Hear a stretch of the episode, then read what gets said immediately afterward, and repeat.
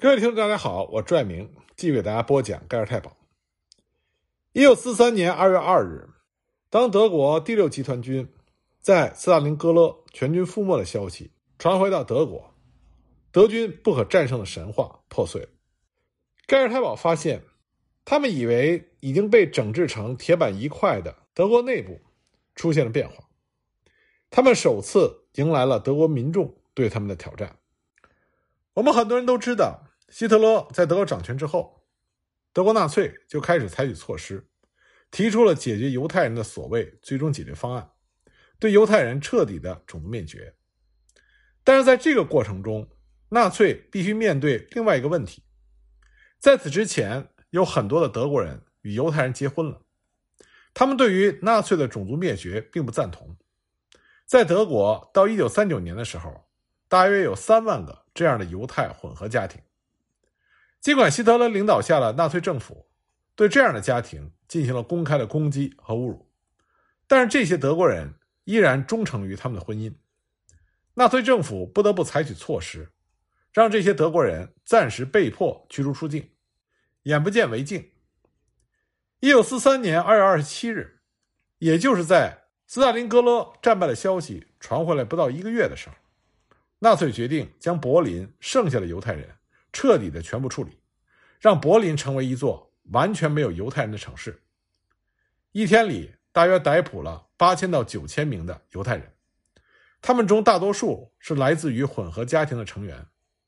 在被送往集中营之前，其中一部分被关押在位于罗森斯塔塞街的前犹太慈善组织的大楼内，那条街也被称为“玫瑰大街”。当时被关押的大约是两千名犹太人。大多数是男性，是德国妇女的丈夫。尽管纳粹决定彻底的清除柏林的犹太人，但就在这一天，问题也随之出现了。当丈夫被捕之后，这些德国妇女们就自发的开始在大楼外聚集，他们向纳粹当局提出了释放丈夫的要求，并且一直在大楼外抗议。三月一日，尽管盟军对柏林的轰炸特别的猛烈，但是大楼前聚集的德国妇女。更加的多了。党卫军的指挥官要求对这些德国妇女进行驱散，但是根本没有效果。随后呢，纳粹对这座建筑物进行了封锁，并与党卫军的士兵加强了对这座建筑的看守。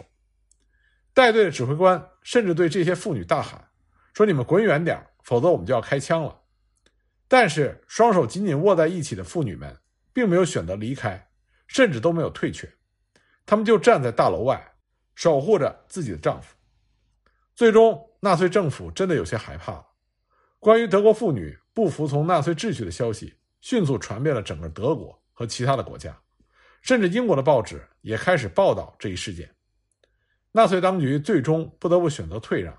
把这些关押者释放了。而此前那些被设法带到集中营的人也被遣返回来释放。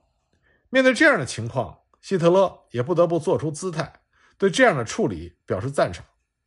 虽然这并不是纳粹心甘情愿的做法，但是纳粹很清楚，面对着这些毫不退让的妇女，在表面上没有办法做出任何过度的过激行为，否则面临的后果是纳粹政府根本无法预料，并且很有可能承担不起。不过呢，根据盖尔太保的秘密档案记载，在事件平息之后，这两千多名被释放的犹太丈夫。其中的大部分人再次被悄悄的逮捕。纳粹之所以不敢在公开场合用直接暴力的手段进行镇压，关键是这个时候纳粹已经在走下坡路，盟军已经开始对德国本土进行猛烈的轰炸。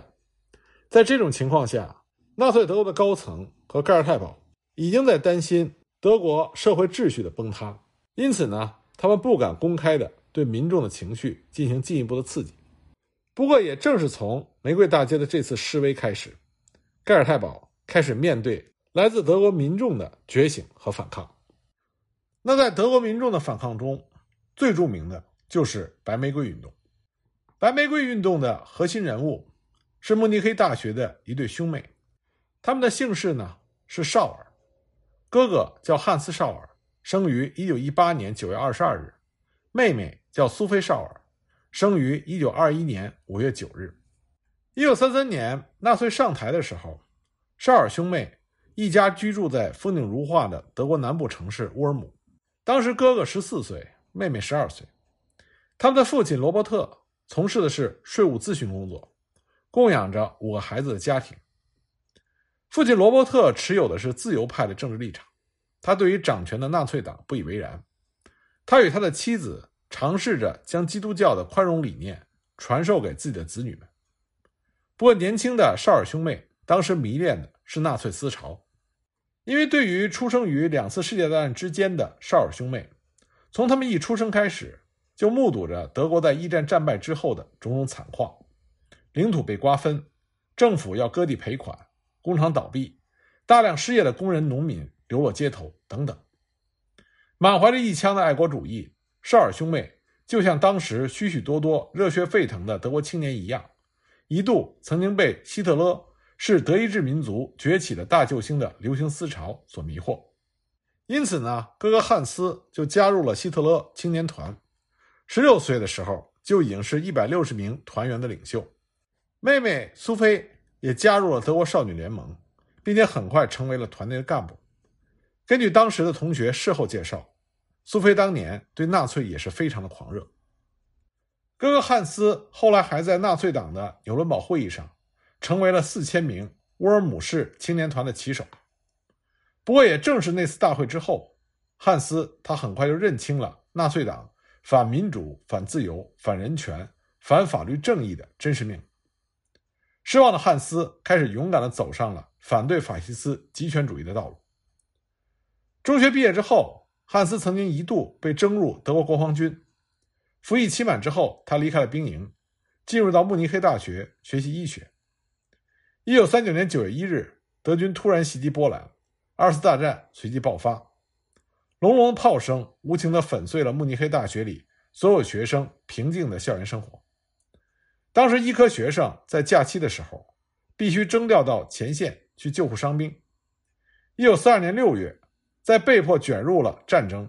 目睹了战争的野蛮，目睹过纳粹德军对被征服国家人民的残酷屠杀之后，汉斯毅然的在慕尼黑大学的学生中组织了一个反战反纳粹的地下组织，叫德国抵抗运动。在这之后的半年里，他们在慕尼黑到处去散发传单。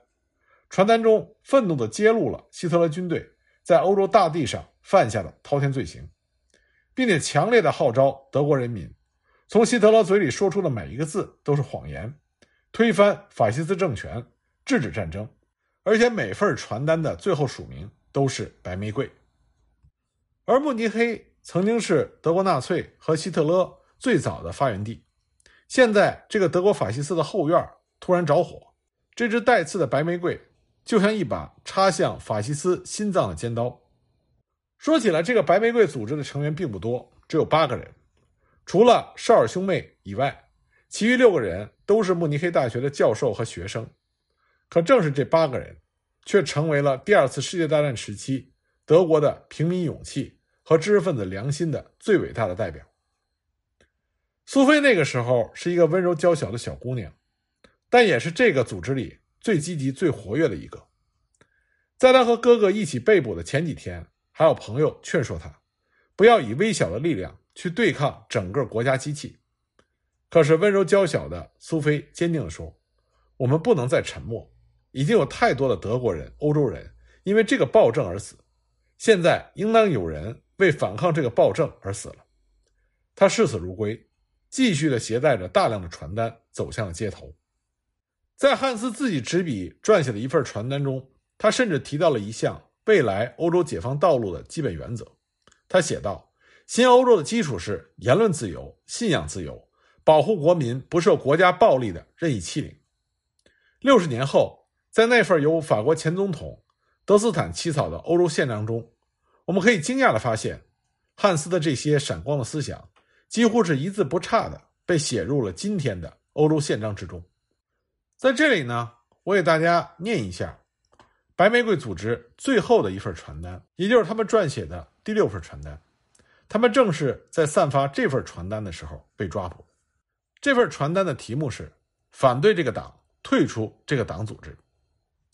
传单上写着：“我们只有一个口号：反对这个党，退出这个党组织，这个用政治的锁链来挟持、来堵人民的嘴的组织，离开党卫军及党内马屁精们聚集的演讲室。我们需要真知灼见和思想的自由，我们不惧恐吓，哪怕高等教育机构的大门对我们关上。这是意识到这个政体的道德责任之后，我们每一个人为我们的未来、为我们的自由和荣誉做了抗争，在抵抗中做一名斗士。当看到斯大林格勒战役的死亡人数，人们的心动摇了，破碎了。一个自己经历了第一次世界大战，却又私心膨胀的领导人。在他的宣传鼓动下，三十三万德国人被无情的、不负责任的驱向死亡。元首，我们真的要谢谢你，因为你的愚蠢，德国人看清了真相。我们还要继续把国家军人的命运托付给这么一个半吊子的笨蛋吗？我们是否还要牺牲仅剩的德国青年来实现党内一小撮人的野心？不，坚决不！德国人已经受够了，清算之日已经到来。这是德国青年对他们最可恶的暴君的清算。我们以德国青年的名义要求阿道夫·希特勒恢复我们的公民个人自由，这是我们拥有的最宝贵的财富。我们被他骗得太惨了。我们生长在一个自由的言论被不择手段镇压的环境。希特勒的青年团、冲锋队、党卫军，在我们本应前途无限、大展宏图的青春时代，将我们拖下水。对我们开始了严格管制下的彻底改造，用美其名为哲学训练的卑鄙手段，将我们萌芽发展中的智力封闭在空洞辞藻的迷雾中，用一套选拔邪恶者、选拔思想狭隘者的体制，培养其党内未来的领导人，使他们成为无神论者，变得粗鲁无礼、不讲良知，进而成为剥削者、刽子手，成为元首盲目愚蠢的跟班。前线的士兵被这些考验合格了的学生头领，像在校生一样死板的管制，思想要符合党的要求，只要是崇拜纳粹高官者，哪怕是新兵也可以摆老资格，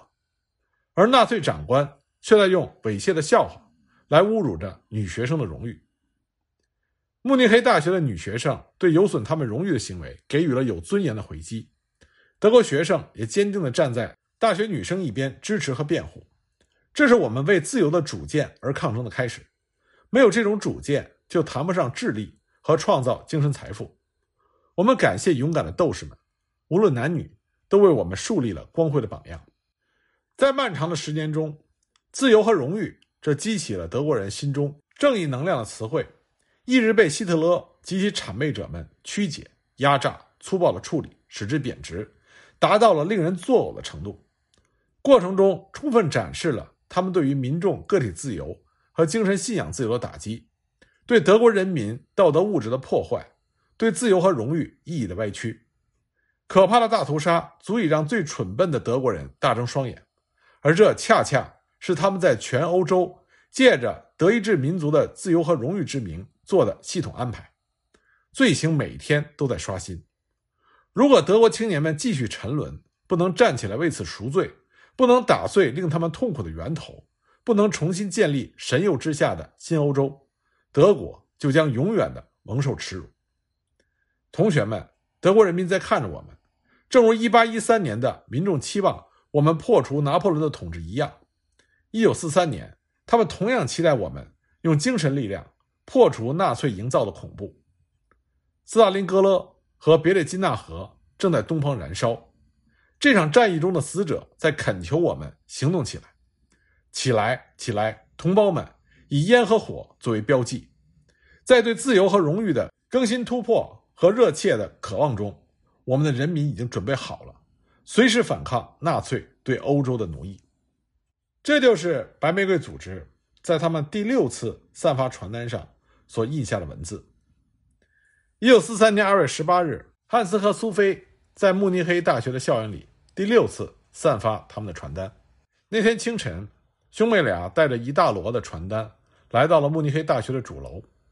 他们趁着学生们上课的时候，把传单放在了一些教室的门口。最后，勇敢的妹妹苏菲手里还剩下数百张传单，她索性把传单从主楼的二层抛洒了下来。不幸的是，他的举动被一个修理工告发了。盖尔太保立刻就把绍尔兄妹逮捕，随即白玫瑰组织的其他几个成员也先后被抓捕。盖尔太保对绍尔兄妹进行了连续五天的审讯，然后兄妹俩就被人民法庭以阴谋颠覆国家罪和通敌叛国罪的罪名推上了断头台。同样被判处死刑的还有白玫瑰组织的另外一名成员普罗普斯特。根据记载，行刑前，狱卒把绍尔兄妹和普罗普斯特带到了断头台前，他们非常镇静地打量着这具丑陋的杀人机器，然后一起共同抽完了他们人生中最后一支烟。普罗普斯特说：“再过一会儿，我们就会在永恒中再见。”然后，第一个走上断头台的正是那位勇敢的姑娘苏菲，她以惊人的平静。第一个走向了她人生的终点。根据狱卒的回忆说，这个姑娘连眼皮都没有眨一下。那么，在踏上断头台的时候，他的哥哥汉斯振臂高呼“自由万岁”。行刑之后，狱卒在清理牢房的时候，发现了一份对苏菲的起诉书。在这份起诉书的背后，赫然写着一个词：“自由。”三个勇敢的年轻人虽然离开了人世。但是“白玫瑰”这三个字，即使在当时，也已经成为了德意志民族在纳粹党统治下争取自由、争取民主的伟大象征。正像德国前总统高克2013年在一次纪念活动上指出的：“白玫瑰让我们能够相信，并非所有的德国人当时都沉默而胆怯地成为了纳粹的盲从者。白玫瑰显示出，在德国的民众中。”仍然有着少数的人，他们坚持自己的理念，敢于与庞大的纳粹机器发动抗争。这种勇气直到今天都令人钦佩。三十五年之后，一九六八年，这两位反法西斯英雄的母校慕尼黑大学，把战后重建的政治学院命名为绍尔兄妹学院，并将大学主楼前的广场命名为绍尔兄弟广场。在慕尼黑大学的主楼。楼下大厅的一侧，还有一个简朴的白玫瑰纪念室。纪念室的中央伫立着一尊苏菲·绍尔的雕像，四面的墙壁上布满了许多关于白玫瑰组织活动的浮雕。而在苏菲的雕像前，静静地伫立着一只含苞待放的白玫瑰。这里一年三百六十五天，每天都必定会有人来献上一支新鲜的白玫瑰。而在绍尔兄妹的墓前。那更加是白玫瑰的海洋。德国的民众和来自世界各地的游客，总是自发的献上成千上万朵的白玫瑰。一年四季，这些白玫瑰都在风中静静的绽放。